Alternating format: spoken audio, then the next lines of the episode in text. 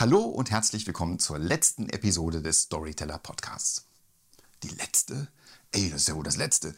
Nein, natürlich nicht. Es ist eben nur die letzte Episode im Jahr 2023. Und selbstverständlich geht es im neuen Jahr weiter mit neuen, faszinierenden Themen. Man darf gespannt bleiben.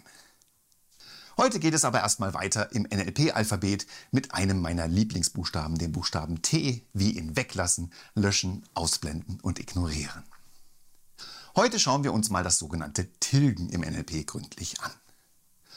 Und los geht's mal wieder, wie so oft, mit unseren fünf Sinnen. Die sind nämlich so etwas wie unsere Fenster zur Außenwelt.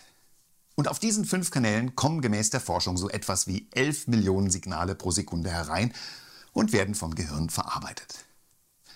Davon werden aber nur etwa 40 bewusst wahrgenommen und der Rest wird einfach getilgt entfernt. Das Tilgen ist eine Art Schutzmechanismus unseres Gehirns, um uns vor Überlastung zu schützen, da wir mit der Unzahl an Informationen um uns herum schlicht und einfach überfordert wären. In den ersten Monaten unseres Lebens ist diese Filterfunktion noch nicht am Start. Das Babygehirn nimmt daher weit mehr auf als ein Erwachsenengehirn und daher schlafen Babys auch so viel. Denn das vollständige Wahrnehmen verbraucht unendlich viel Energie. Bei manchen sogenannten Krankheiten aus dem autistischen Spektrum wird auch im Erwachsenenalter viel mehr wahrgenommen als üblich. Das fotografische Gedächtnis nur mal als Beispiel. Aber auch hier wird das vermehrte Wahrnehmen nicht immer als Geschenk, sondern oft als Stress empfunden, da es dem Gehirn sehr viel abverlangt. Ein durchschnittliches menschliches Gehirn verbraucht so schon am Tag etwa 500 Kilokalorien, also ein Drittel bis ein Viertel des täglichen Energiebedarfs bei gerade einmal zwei bis drei Prozent der Körpermasse. Das größte Problem beim Tilgen ist, dass wir Menschen es nicht mitbekommen.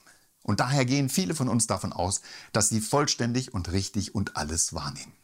Aber das ist ein gewaltiger Trugschluss, der zu allerlei alltäglichen Problemen und oft auch zu Streit führt.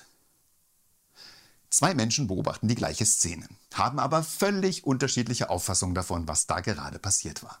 Beispiel Autounfall. Der eine sagt, die andere sei schuld und die andere sagt, der eine sei schuld.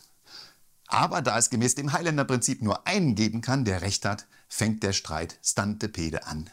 So weit, so blöd. Und mal ganz abgesehen davon, dass unser Gehirn aktiv tilgt, bekommen wir sowieso nur einen ganz kleinen Ausschnitt dessen mit, was da draußen abgeht. Wir sehen zum Beispiel Licht nur mit Wellenlängen zwischen 400 und 800 Nanometern.